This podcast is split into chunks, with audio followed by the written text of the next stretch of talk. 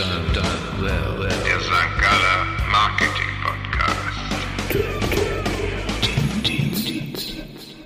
Hanna begrüßt heute den Marketing- und Markenexperten Roman Reichelt. Roman gehört im deutschsprachigen Raum zu den führenden Vordenkern eines modernen Marketing. Als Global Chief Marketing Officer der Credit Suisse und als Head Marketing des Schweizer Handelsgiganten Migro verantwortete er nicht nur Millionenbudgets, sondern gestaltete mit den von ihm geführten Teams preisgekrönte Marketingkommunikation, die kreative Exzellenz mit nachweislichem Business Impact verband. Roman studierte an der Universität Siegen Media Business Administration. Weiterbildungsstationen umfassten das IMD, INSEAD und Harvard. Zudem publiziert er insbesondere im Themenfeld Return on Marketing. Roman lebt mit seiner Familie in Zürich.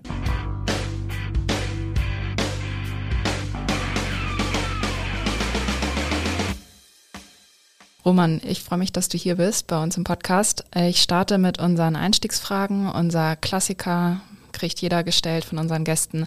Hast du eine Lieblingsmarke? Ja, hallo erstmal, danke, dass ich hier sein darf. Tatsächlich habe ich keine Lieblingsmarke, aber kann aktuell eine Marke nennen, die sich in meinem Kopf erst zur Marke entwickelt hat, und zwar Twint. Mhm. Ähm, etwas, was ja nicht über klassische Markenführung, Werbung, Branding so besonders erfolgreich wird, sondern über Präsenz, Relevanz, super Customer Experience und plötzlich verbindet man mit der Brand einfach Erleichterung im Leben. Und das finde ich so von hinten durch den Hinterkopf durchs Auge, hat sich das zu einer großen Brand für mich entwickelt, Twint.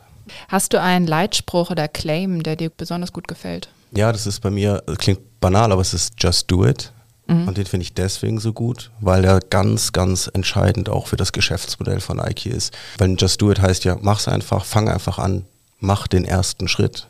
Und das heißt also eben dieser Satz, wenn du einen Körper hast, bist du ein Athlet. Egal wie unsportlich man sich findet, Nike ist eine approachable Brand für dich. Weil, komm, just do it, versuch's mal. Und sich nicht wie andere Sportmarken gleich im High-Performance-Bereich etabliert, sondern eigentlich von unten anfängt und jeden mitnimmt. Und das finde ich einen sehr starken Claim. Und ich glaube, deswegen hat er sich auch über viele CEOs und CMOs hinweggehalten. Gibt es ein Produkt, wo du sagen würdest, das ist so ein Lieblingsprodukt oder ein Lieblingsgeschäftsmodell?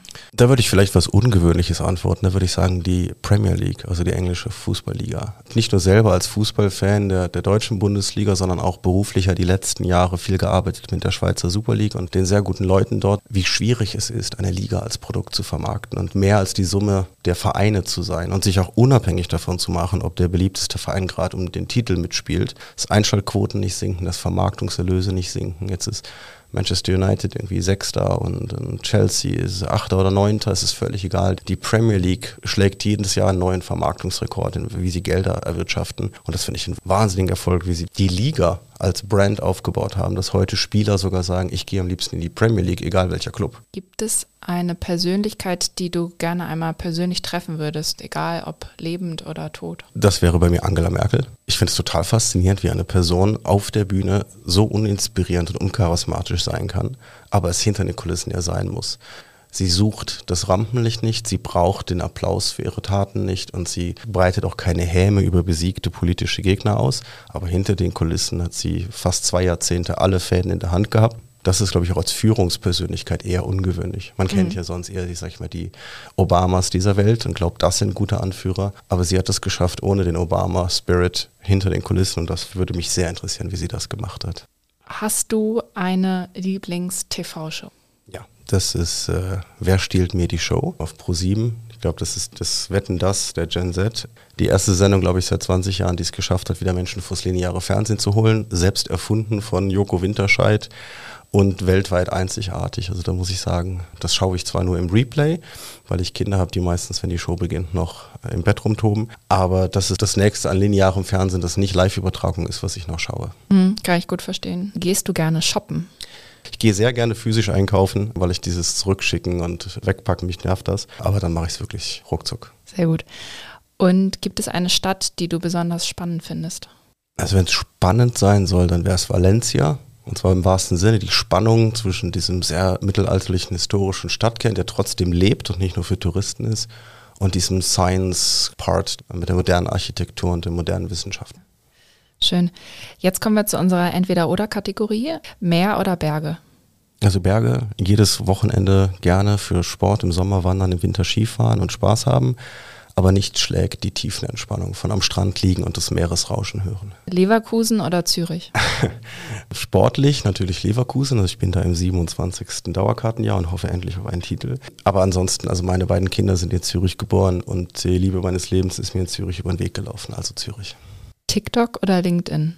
Das ist eine taffe Frage. Wenn es jetzt Instagram wäre, hätte ich noch Instagram gesagt, aber in dem Vergleich ist es LinkedIn der TikTok-Algorithmus nervt mich ein bisschen. Wenn man da mal ein Rabbit Hole mhm. betreten hat, braucht es Tage, bis man das wieder abtrainiert hat. Das erinnert mich so an die Anfänge von vor 15 Jahren von Retargeting, wo man eine Handtasche für seine Frau gesucht hat und danach wochenlang dasselbe Tasche überall sieht. Und so ist für mich im Moment noch TikTok-Algorithmus. Ich habe eine Nacht lang irgendeinen Tanz mir angeguckt, jetzt muss ich mir fünf Tage lang Tänze angucken.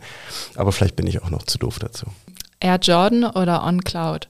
Ja, eindeutig Air Jordan. Das hat viel mehr Substanz, es hat Geschichte, Qualität und ist viel weniger prätentiös, also versucht viel weniger eine Marke zu sein, sondern ist eine Marke für mich. Kino oder Netflix? Obwohl ich im Studium im Nebenfach Film studiert habe, muss ich hier leider mit blutendem Herz Netflix sagen mittlerweile. War Barbie auch nichts für dich? Den habe ich leider nicht gesehen, aber wenn so ein Christopher Nolan-Film kommt, den schaue ich dann schon, also mhm. Oppenheimer schaue ich dann schon. Den hast du geschaut? Ja, ja. Hat dich überzeugt? Alles von Christopher Nolan überzeugt mich leider. Ah, ja. Da bin ich leider Fanboy. Und die letzte Frage, was lief bei dir an Weihnachten? Kevin allein zu Hause oder tatsächlich Liebe? Tatsächlich Liebe.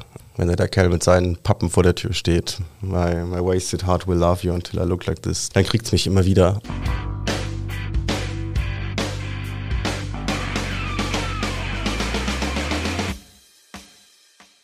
Also was mich im Moment im Marketing umtreibt, wie stark unterschiedlich immer noch die Meinung ist, was Marketing ist. Also aus meiner Warte ist Marketing vereinfacht gesagt zu wissen, warum, wann und wie sich Kunden eigentlich entscheiden. Warum, wann und wie und wie kann ich das beeinflussen, ohne dass der Kunde das unangenehm findet. Und das gilt über jede Branche und jedes Stilmittel hinweg. Und damit zusammenhängt auch, wie wenig die Leute den Wert der Marke in der Sales Journey verstehen oder zu schätzen wissen oder darüber nachgedacht haben. Und darunter liegt natürlich die Annahme, man müsse sich entscheiden zwischen, machen wir jetzt Marketing, machen wir was für die Marke oder wollen wir verkaufen? Und dieses, diese Symbiose aus making the sales while shaping the brand, shaping the brand while making the sales, dass die noch nicht überall richtig etabliert und angekommen ist, das treibt mich schon um. Diese Wertschöpfung im Marketing, also dass die auch wörtlich gemeint ist, also nicht einfach nur, da ist eine Kette von Dingen, die wir tun, sondern wir schöpfen Wert. Topline oder idealerweise Bottomline. Ja, es ist ein super spannendes Thema und ich sehe das ganz ähnlich. Also die, die Begriffsabgrenzung ist immer ungenauer geworden, einfach auch mit den externen Veränderungen und es wird halt einfach doch häufig runter degradiert. Jetzt würde mich natürlich von dir total interessieren, wie Marketing zum Unternehmenserfolg beitragen kann. Was sind da deine, deine Einschätzungen, deine Perspektiven drauf? Man muss drei Dinge, glaube ich, immer im Marketing beachten. Drei S, die ich die man nenne. Substance, Story und Science. Und Substance fängt eben im Produkt oder Dienstleistung an. Also das Marketing muss in die Produktentwicklung involviert sein, sei es federführend, weil sie den Consumer Insight haben, sei es begleitend oder sei es zumindest am Ende im Challenging. Denn heutzutage haben Marken keine Zeit mehr, sich zu etablieren und die Substanz nachträglich aufzubauen. Wenn ich nicht auf drei kritische Nachfragen sattelfest antworten kann, ist die Marke tot. Also die, ich nenne das die Cäsarisierung, also wie Cäsar früher den Daumen äh, nach oben oder den Daumen senken, das passiert heute radikal und super schnell. Da kann ich nicht sagen, ich etabliere mal eine Brand und nach zwei, drei Jahren mache ich mir über meine Nachhaltigkeitsstrategie da mal Gedanken. Und sowas kann das Marketing halt leisten. Also von Anfang an sagen, welche Positionierung ist denn am Schluss verkaufstreibend im Markt? Und dann erst kommt die Story. Und die Story ist nicht die ein PR-Coup. Die Story ist nicht die Storyline eines Werbespots, der dann viral geht, um das mal so in Anführungszeichen zu sagen, sondern das ist das identitätsstiftende Narrativ. Wer bin ich und zu wem gehöre ich, wenn ich diese Marke trage oder kaufe oder konsumiere? Ich trage eine Patagonia-Jacke und mache mir keine Gedanken, kriege plötzlich Lob. Warum kriege ich Lob? Weil jeder damit den Background und die Substanz der Marke verbindet. Und das Identitätsstiftende ist heute so wichtig geworden. Dabei kennen wir das ja eigentlich von allem im Leben. Wir wollen immer wissen, zu wem gehöre ich, wenn ich hier bin. Also ich mache mir so ein Beispiel, wenn ich in ein Restaurant gehe in einer fremden Stadt, ich mache die Tür auf, dann gucke ich rein und dann sehe ich, da sind nur Menschen in schwarzen Rockerkluft sitzen da drin. Dann gehe ich rückwärts wieder raus, ohne dem Service, dem Koch, dem Ambiente irgendeine Chance gegeben zu haben. Ich habe als allererstes erkannt, ich glaube, das ist nichts für mich, weil ich gehöre, glaube ich, nicht zu dieser Gruppe Menschen, die diese Marke, diese, diese Restaurant besuchen. Und so machen wir das auch mit allen anderen Brands. Wer bin ich denn, wenn ich bei dieser Bank ein Konto habe? Wer bin ich denn, wenn ich diesen Telekommunikationsanbieter habe? Wer bin ich, wenn ich diese Schokolade esse? Weil ich kriege von meinem Umfeld Response dazu. Und das kann man dann im letzten S, Science, messen. Welche Zielgruppe will ich wie überzeugen und zu welcher Handlung verleiten? Und letztlich ist das Sales. Also ich finde find diese drei Aspekte total spannend, wie du sie beschreibst und kann dann sehr, sehr starken Bezug zu nehmen. Jetzt frage ich mich aber, und das ist ja so die spannende Frage dann, auch wenn es dann im Unternehmen darum geht, das Ganze zu verargumentieren, wie kann denn Marketing in den einzelnen Stufen eines Funnels zum Erfolg beitragen und wie kann ich das Ganze messbar machen? Ja, das ist eine super Frage, das ist ein, äh, mein Lieblingsthema. Weil gerade am Funnel kann man genau unterscheiden, wie man Marketing auch positionieren sollte in einer Firma oder könnte. Man, anstatt ihn zu benutzen als Marktforschungsabfrage-Ergebnistool, nehme ich das andersrum und sage, schau, ihr vom Product Management, von der Businesslinie, ihr sagt, das Produkt ist stark überlegen, die Mehrwerte sind eigentlich 100% das Beste am Markt. Dann sage ich, okay, gut, dann müssten wir ja eigentlich 100% Marktanteil haben. Dann müsste ja jeder Kunde das kaufen, wenn es so klar ist. Und jetzt nehmen wir den Funnel als sozusagen, als wirklich Verkaufsabrieb und schauen uns an, okay, 30 Prozent der Leute haben es also nicht gekauft, weil sie euch nicht kennen. Das kann jetzt am Werbedruck liegen, das kann aber auch an unauffallender Kreation liegen, das kann an einem uncatchy Namen eures Produktes sein. Dann der nächste Schritt ist dann, ja, es gibt aber Leute, die kennen euch, aber die wollen euch nicht kaufen, weil die Brand ihnen signalisiert, das ist, glaube ich, nicht für mich. Das ist, das ist eine Marke für Reiche und ich bin nicht so ein Schnösel, das will ich nicht haben. Also die Marke verhindert plötzlich, dass ich das kaufe, obwohl ich es kenne. Und am Schluss kommt man dann auf Diskussionen wie, wenn die Leute sagen, 70 Prozent, ich kaufe es nicht wegen des Preises, heißt es nicht zwingend, das kann ich mir nicht leisten. Dann heißt es meistens, das will ich mir nicht leisten aha, ich will es mir nicht leisten, das ist also eine Abwägung im Kopf, da können wir im Marketing dran arbeiten. Wenn er mehr Mehrwert dahinter sieht, weil ich sage jetzt irgendwas, die 19 Franken 90, die hat er schon im Portemonnaie, aber er will sie nicht für dein Produkt ausgeben. Das ist noch was anderes, als wenn ich sage, ich verkaufe einen Lamborghini. Da kann ich sagen, das Geld hat jemand nicht. Aber in den allermeisten Industrien hätte der Kunde ja das Geld. Er will es nur nicht ausgeben. Und so gehe ich Stück für Stück mit den anderen Linien, mit dem Produktmanagement diese, diese Funnelstufen durch. Und am Schluss gucken wir uns alle an und merken, ah, das ist gar kein Gegeneinander. Es ist nicht, darf das jetzt Sales oder Marketing machen, sondern wir, wir versuchen ja alle das Gleiche. Genau. Ich finde es total gut, weil es einfach eine, eine interne Diskussion schafft, wie du es jetzt gerade sagst, auf Augenhöhe und weil es eben eine Zugänglichkeit schafft und äh, deutlich macht, wer trägt denn überhaupt einzeln zum Erfolg des Unternehmens bei und zum Erfolg eben auch der Marke bei. Was mich, mich jetzt aber trotzdem noch frage, ist eben das Thema der Messbarkeit. Wie kann ich das übersetzen in sinnvolle Kennzahlen, in sinnvolle Metriken, um dort überhaupt ja, greifbar zu bekommen, ob ich meine Ziele erreiche? Ja, genau. Da gibt es zwei Kategorien für mich. Dann gibt es die, die technisch gesehen messbar sind. Also alles Performance Marketing, digitale, da kann ich die komplette Journey tracken, messen, Conversion Rates darstellen und so weiter. In dem Bereich ist die große Herausforderung, sich vorher effektive Ziele zu setzen und wirklich predictive Ziele zu setzen und an sich an die auch zu halten. Also nicht einfach, wir haben da ganz viel Zahlen und am Schluss zeigen wir dem Vorstand die schönste und beste und höchste Zahl. Das ist die erste Kategorie, einfach messbar. Und dann gibt es noch die zweite Kategorie, die schwierigere. Events, Sponsorships, diese Dinge, wo man tendenziell eher sagt, na, wie soll ich das denn messen? Oder man anekdotisch misst. Also sowas wie 4,9 von 5 auf der Skala haben Kunden gesagt, sie fanden es gut. Aber am Schluss muss man schauen, Moment mal, das Event hat uns eine Million Franken gekostet. Also wenn es mein privates Geld wäre, hätte ich jetzt gerne ein ROI auf das. Und dann ist mein Prinzip immer, wenn du mit 100 km/h durch eine Baumallee fährst, dann nimmst du das Mondlicht, bevor du Dunkelheit hast. Es ist nicht perfekt, aber ist, du hast ein bisschen Licht und so näher, also Näherungsrechnungen. Ich kann sagen, ich habe Events, die kosten mich eine Million und ich habe in der Bank jetzt dann Assets in the Room, haben wir das dann genannt, also das Vermögen, das im Raum sitzt. Ich habe ein Event für eine Million, da sitzen drei Milliarden im Raum. Ich habe aber auch ein Event, das kostet nur 600.000, also nur in Anführungszeichen, 600.000. Da habe ich aber auch nur vier Millionen im Raum. Wenn ich das miteinander korreliere, was passiert denn dann? Ausgabe zu Assets in the Room zu Zufriedenheit. Gut. Und dann gehe ich weiter und dann schaue ich, sind die Kunden eigentlich bereit, sich zu identifizieren? Kann ich ihr Kaufverhalten vor und nach dem Event tracken? Und plötzlich entdeckt man Muster, die vorher gar nicht aufgefallen sind. Zum Beispiel, das hat gar keinen Verkaufssteigerungseffekt mehr, das ist ein Retention. Ha, dann können wir aber auch diese und jene Maßnahme zurückfahren. Und ich glaube, auf diese Art und Weise beginnt man plötzlich eine Diskussion, die dann auch den CFO interessiert. Und ich habe es immer gemocht, wenn dann der Finanzchef oder die Finanzchefin mich auf dem gechallenged hat. Ich gesagt, das finde ich gut. Wir haben jetzt gerade eine halbe Stunde lang darüber diskutiert, wie viel Revenue vom Marketing gerade erwirtschaftet wurde, statt 15 Minuten darüber, ob jemandem von euch eine Headline gefällt. Und das ist genau die Diskussion, die Marketing führen sollte. Wie sieht das denn im Großen Ganzen aus? Also wenn ich mir wirklich die Marke anschaue, dann spielen da ja häufig auch langfristige Effekte mit rein. Also dass man eben nicht direkt danach ein gewisses Resultat hat, sondern einfach sich das über einen langfristigen Horizont bewegt. Wie schätzt du das ein? Mm, ja und nein. Das Langfristige schiebe ich mal kurz zur Seite. Das ist natürlich ein größeres Set an Dingen, die ich messen muss über einen langen Zeitraum, konsistente Erhebungsmethoden. Das ist ja, glaube ich, klar. Was schwieriger ist, ist kurzfristig, weil die meisten Budgets sind kurzfristig gesprochen und auch gekürzt wieder. Wie kann ich über die Marke argumentieren, dass die etwas bringt. Und dann muss ich schauen, was hat sie mindestens mal für einen Topline-Effekt. Und was man schon machen kann, wir haben das bei meinem letzten Job so gemacht, dass wir tatsächlich geschaut haben im AB-Testing, wir sprechen die gleiche Zielgruppe, die gleichen Kundengruppen an und schauen mal, was passiert im alten Branding und im neuen Branding. Wir schauen, was sind Treiber für Aufmerksamkeit und für Erinnerungsleistung an Werbung dann kann man eigentlich wieder wie den Funnel nehmen und sagen, schau, es gibt ganz viele Menschen, die haben, glaube ich, Kontakt gehabt zu unserem Inserat. Die haben sogar das Inserat wahrgenommen, aber die haben vergessen, wer geworben hat. Woran liegt denn das? Make the logo bigger, ja, es kann sein.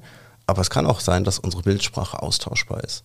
Wenn wir eine Bildsprache finden, die total unique auf uns gemünzt ist und der Kunde lernt die, dann kann ich den Mediaspend runterfahren. Und wir konnten dann beweisen, dass wir quasi 20% Mediaspend runterfahren konnten für eine höhere Erinnerungsleistung, wer die Werbung geschaltet hat. Und es war sogar dieselbe Werbung, dasselbe Produkt, dieselbe Headline. Also die Grundkreation war die gleiche, das Branding war anders und plötzlich konnten wir Geld sparen und mehr Effekt erzielen. Wir haben nur durch Farbauswahlen konnten wir beweisen, wenn wir Farb, die Farbskala ändern, bekommen wir plötzlich mehr Menschen, die sich vorstellen könnten, mit uns über das Produkt zu sprechen. Also Consideration, die ist signifikant hochgegangen, wenn wir sympathischere Farbwelten gewählt haben. Das heißt dann für mich in der Bank sage ich, du hast jetzt gerade 7% mehr Consideration. Das heißt für dich 3800 Firmenkunden wären jetzt bereit, mit dir in einen Pitch zu gehen. 3800 Kunden, weil ich andere Farben benutzt habe. Das heißt, das ist ganz massiv Business. Die hören dir plötzlich zu, weil die dich netter finden. Und das geht dir ja auf der Straße auch so. Wenn dich jemand anspricht, der dir unsympathisch ist, gehst du weiter. Wenn der dich anspricht mit einem Lächeln und irgendwie hat er die Signale von Sympathie, bleibst du tendenziell vielleicht zu sieben Prozent mehr stehen. Und da ist die Chance für dein Business. Dann komme ich zurück zu meinen 3S, da muss natürlich die Substanz stimmen, da muss ich auch was zu erzählen haben, wenn sie mir dann zuhören. Ja, total spannend, weil das ist nämlich genau das, was ich auch immer so beobachte, dass sobald mal unsichere Zeiten sind, Krisen da sind, doch viele Unternehmen und Marken dahin kippen, dann doch wieder kurzfristige Maßnahmen, schnell auf das Performance-Marketing und eben die Marke weglassen. Und da liegt ja ein total spannender Hebel, den du jetzt so beschreibst das ist für mich so 90er Jahre, dass man immer denkt, entweder oder, wir machen jetzt was für die Brand ja. oder den Sales. Also die Art, wie meine Sales-Kampagnen aussehen, wer da drin mitspielt, ob da ein Testimonial bei ist oder nicht, wie aggressiv der Preis zu sehen ist oder nicht, welche Produkte ich dafür wähle, das Premium-Produkt aus der Kategorie oder das Medium oder das Low-Budget-Produkt aus der Kategorie. Also zeige ich das Samsung oder zeige ich das Apple-Produkt? Um zu vermarkten, dass ich jetzt auch Mobile-Tarife habe. Also wenn ich jetzt nicht, wenn ich klammer mal aus, dass es da Werbekostenzuschüsse gibt. Aber das sind alles Markenentscheidungen. Wer bin ich? Zu welcher Zielgruppe gehöre ich? Welche Zielgruppe spreche ich an? Welche Farben wähle ich? Wie aggressiv bin ich? Das heißt, das Branding des Sales verhindert oder ermöglicht den Sales. Ja, und Preiswerbung ist ja das eine, das andere ist aber eben auch das Performance-Marketing, ne? Ja, also beim Performance-Marketing haben wir das Gleiche gesehen. Also auch da ein Beispiel ist Hypotheken der Ansatz ist ja eigentlich zu sagen, wir haben gerade einen unschlagbaren Zinssatz, jetzt schreibt mal hin, Hypothek zum Superzinssatz, jetzt Beratung. Das ist klassisch, wie Performance Marketing aussehen sollte, um eine Hypothek zu verkaufen. Das stimmt aber nicht. Das ist eine gewisse Zielgruppe, die weiß, was ein guter Zinssatz ist. Das vergisst man inside out auch. Es gibt Leute, die beschäftigen zum allerersten Mal in ihrem Leben mit einer Hypothek. Die fangen gerade an zu suchen. Die wissen nicht, ob 1,7 oder 1,8 Grad sensationell gut ist.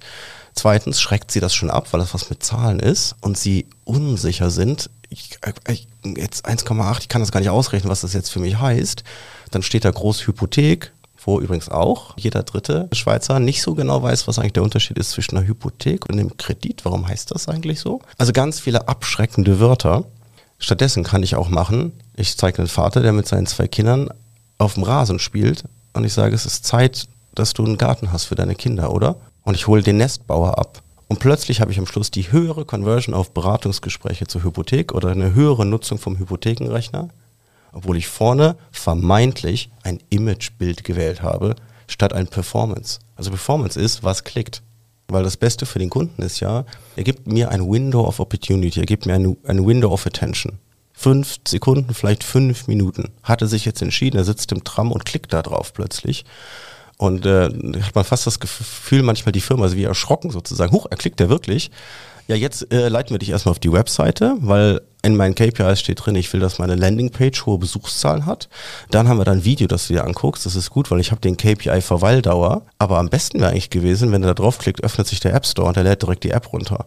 Warum leite ich den denn irgendwo anders rum, um irgendwelche komischen KPIs zu bedienen? Das heißt, da muss man auch oben drüber so eine Ruhe drin haben, dass die Leute nicht um KPIs herumbauen, sondern am Schluss auch den KPI, den sie sich vom halben Jahr gesetzt haben, nochmal challengen und sagen, ja, aber für den Kunden ist das jetzt viel besser. Also müssen wir unser Dashboard überarbeiten und deine Ziele, vergiss die Ziele mit dem KPI, die müssen wir rausnehmen.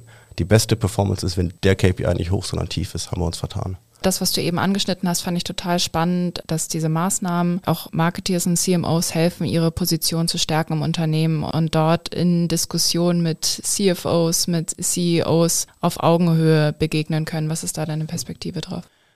Also ich sage immer, wenn ich nach England gehe, rede ich Englisch und wenn ich nach Frankreich gehe, rede ich Französisch und wenn ich ans Board gehe, rede ich Board. Ich schaue mir gerne immer an, wie denn die Kollegen, gerade die Finanzkollegen und Kolleginnen, wie die präsentieren.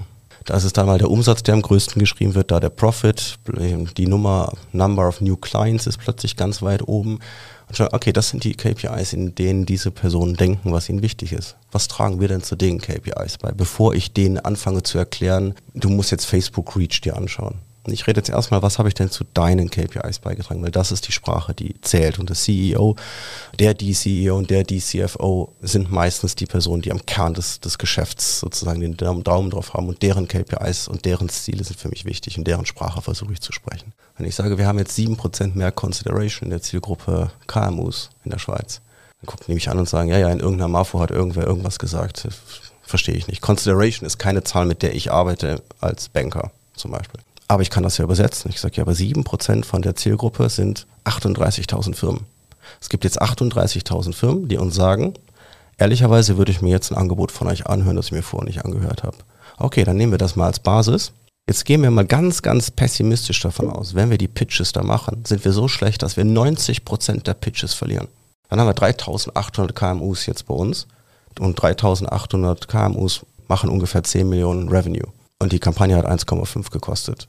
Das ist doch schon mal ein guter ROI. Und dann fangen natürlich die Leute an zu diskutieren. Ja, kann man das so rechnen? Ja, lass uns das doch diskutieren, ob man das so rechnen kann. Aber jetzt habe ich eben angefangen mit dem Funnelzahl Consideration und habe die Übersetzung gesagt, das entspricht ungefähr 10 Millionen Zusatzumsatz, den wir erreicht haben durch anderes Campaigning. Und dann hat man eine Diskussion, die finde ich spannender als gefällt euch die Werbung. Viele CEOs können auch gar nicht so stark viele der neuen KPIs, die eben auch mit neuen Marketingmaßnahmen einhergehen, einordnen, beziehungsweise deren Relevanz erkennen. Die erste Annahme, die ich immer treffe, ist, wo meine, auch mein Eindruck immer war, 99,9 Periode Prozent aller CEOs sind CEOs, weil sie wahnsinnig schlau sind. Und man muss nicht denken, nur weil sie mein Fachjargon nicht verstehen, dass man dann innerlich die Augen verdreht, sondern im Gegenteil, das sind wahnsinnig intelligente Menschen, die ihr Geschäft richtig gut verstehen. Und ich gehe immer mit der Annahme rein, im Zweifelsfall verstehe ich das Kerngeschäft gerade noch nicht richtig. Weil mhm. wenn der CEO das nicht wichtig findet, dann habe ich ihm nicht gut genug vermittelt, dass das gerade seine Kunden sind. Also muss ich anders sprechen. Oder ich stelle fest, er hat recht. Das ist eine völlig irrelevante Zielgruppe, über die ich mich gerade freue, dass sie bei uns klickt. Aber es setzt eben auch voraus, dass, dass das Marketing und der CMO halt oder es überhaupt mal den CMO gibt in dem Sinne. Das ist ja eine ganz andere Debatte nochmal. Schafft man CMOs ab? Braucht es noch das Marketing? Und das ist eben die Voraussetzung dafür. Ne? Ich glaube, was einfach wichtig ist, ist, dass der Draht unverfälscht passiert. Das ist meine Erfahrung. Und dafür, ob ich jetzt in der Geschäftsleitung sitze oder nicht, ist weniger relevant, als kann ich direkt mit der geschäftsführenden Person reden? Oder ist das so Telefonspiel, stille Post? Ich muss es dem sagen, der sagt seinem Vorgesetzten, der sagt seiner Vorgesetzten und die darf dann endlich mal mit dem CEO reden. Und dann kommt es unter ferner Liefen und falsch übersetzt, sondern kann man eine direkte Fachdiskussion mit dem geschäftsführenden Menschen führen und dann hat man eine Diskussion über Kunden, über Marktanteile, über Wachstum und dann leuchten die Augen meistens vom, vom Geschäftsführer und meine Augen leuchten dann auch. Die Frage ist eben auch, weiß ich, wohin die Strategie geht und was die Themen sind, ne, zu denen ich beitragen soll. Genau, also ideal, ja. idealerweise sogar kann ich da schon mitreden.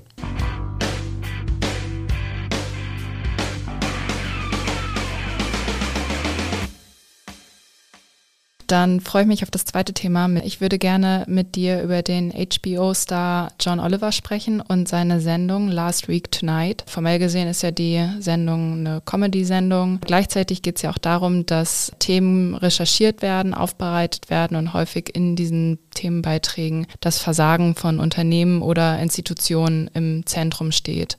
So einen Beitrag gab es kürzlich wieder. John Oliver hat die Unternehmensberatung McKinsey in einem rund 30-minütigen Beitrag ins Visier und man kann sagen auseinandergenommen. Er hat recht umfassend das Unternehmen dafür kritisiert, dass die Unternehmenskultur kritisch zu sehen ist, die Unternehmenspraktiken und eben als größtes Problem auch die Kundenliste von McKinsey, von russischen Rüstungsunternehmen bis hin zur Regierung von Saudi-Arabien wurde umfassend beschrieben, was alles bei McKinsey nicht gut läuft und warum das Unternehmen zu kritisieren ist. Wie folgenreich schätzt du denn so einen Beitrag ein für die Marke McKinsey und was würdest du der Chefetage von McKinsey raten? McKinsey in dem Fall muss ich, glaube ich, drei Fragen immer stellen und da folge ich auch meinen drei S. Die erste Frage ist, wie viel Substanz haben die Vorwürfe? Und da gibt es einen großen Teil davon, das ist grundsätzliche Kritik daran, dass es Berater gibt und dass sie arrogant sind und so weiter. Und ich glaube, das ist Preaching to the Converted. Also das Oliver, John Oliver Publikum ist mitte-links demokratisch die finden, fanden Berater wahrscheinlich auch schon vorher doof, weil sie Berater sind. Das ist natürlich, dass der Beitrag sehr viel faktische Substanz hat in echten Cases, in echten Beratungen, wo die Compliance nicht stimmt, wo die Governance nicht stimmt, wo die Ethical Standards nicht stimmen. Und wenn das so ist, das muss direkt upfront benutzt werden und ähm, angegangen und attackiert werden, dann muss sofort Handlung erfolgen. Das kann man nicht totschweigen, weil das Netz vergisst nicht. Dieser Beitrag wird auf ewig hoch bei Google und YouTube ranken. Dann gibt es diesen Sekundärmarkt, sage ich immer. Es gibt so einen sekundären Reputationsmarkt. Kommt zu der Frage zurück, warum, wann und wie entscheiden sich Menschen? Wer entscheidet sich denn dafür, McKinsey zu nehmen und warum? Das sind dann irgendwelche Entscheider in Firmen, in meinem Fall CMOs oder CEOs. Und der oder die muss ich drei Fragen stellen. Habe ich einfach keine Zeit, das selber zu machen, dann brauche ich Berater. Habe ich nicht den Mumm, es selber auszusprechen, dann brauche ich einen Berater, der mich nochmal hier backt. Oder der eigentlich einzige Fall, der Sinn macht, ich weiß es wirklich nicht, ich habe ein Problem in meiner Firma, ich brauche jemanden, der mir echt mal eine neue Idee gibt. So, das ist immer noch gleich sinnvoller Fall und das ändert sich nicht nur, weil ich auf YouTube eine lustige Nummer über McKinsey gesehen habe. Aber die Leute haben ja auch alle ein Umfeld in ihrem Entscheidungsprozess. Sowohl Mitarbeiter, die sich entscheiden müssen, bei McKinsey zu bleiben oder sich bei McKinsey zu bewerben, als auch geschäftsführende Personen oder CMOs, die McKinsey hiren sollen die kriegen plötzlich Druck von ihren Chefs oder vom Verwaltungsrat. Die sagen, ich habe da diese Nummer gesehen, die sind aber nicht ganz koscher. Sollen wir nicht lieber zu einer anderen Beratung gehen? Das heißt, oder auch, ich sage meinen Eltern, ich möchte zu McKinsey gehen. Die sagen, ja, mir hat da auf WhatsApp jemand dieses Video geschickt. Aber eine ganz schlimme Firma die machen dann nicht mehr die Unterscheidung, dass das eigentlich für eine gesamte Branche gilt. Und zum Beispiel, ich jetzt habe nur gute Erfahrungen gemacht mit McKinsey, auch persönlich. Die Menschen, die ich kenne, wirken alle integer und alle sehr charmant und sehr intelligent und offen und selbstkritisch und reflektiert. Nichtsdestotrotz, so eine Meinung setzt sich fest. Und die kann dazu führen, dass man den einen oder anderen guten Kandidaten oder den einen oder anderen guten Pitch jetzt in den nächsten Monaten oder so vielleicht gar nicht gewinnt. Weil der oder die Entscheider sich den Druck nicht aussetzen wollen, sich rechtfertigen zu müssen ich sehe eine sehr große Gefahr, eben wie du es auch beschrieben hast, durch diesen Sekundärmarkt und das gar nicht so sehr bei den Unternehmen, sondern bei den potenziellen Talenten und Bewerbern. Und ich glaube, das ist ja wirklich das wichtigste Asset, was McKinsey auch hat, dass es eben, wie du beschrieben hast, sehr intelligente Menschen sind, die dort arbeiten wollen. Und das kann dann natürlich schon zur Gefahr werden.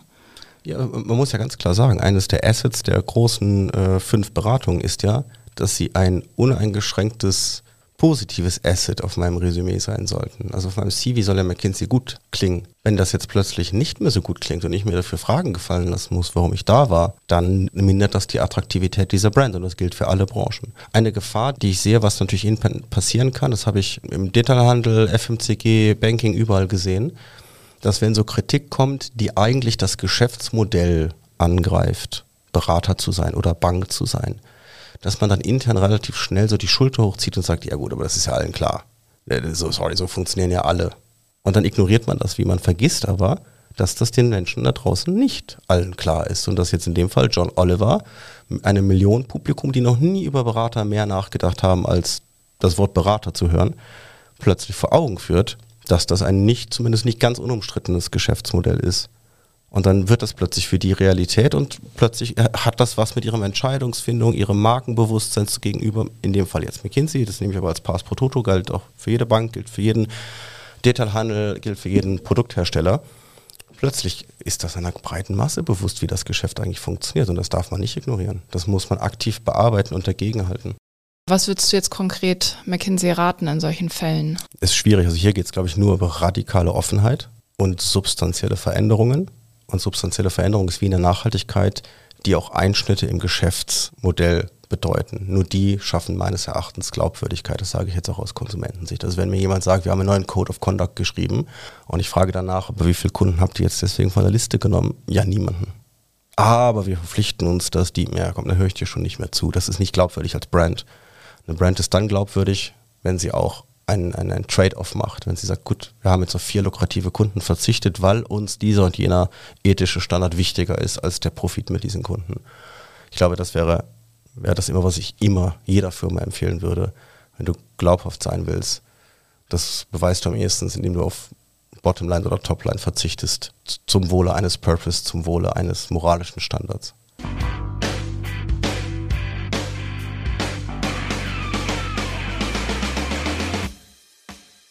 Das war's für heute. In vielen Unternehmen steht das Marketing unter Rechtfertigungsdruck. Die Frage nach dem Return on Marketing wird immer eindringlicher gestellt. Wie sollte sich die Marketingfunktion im Unternehmen aufstellen?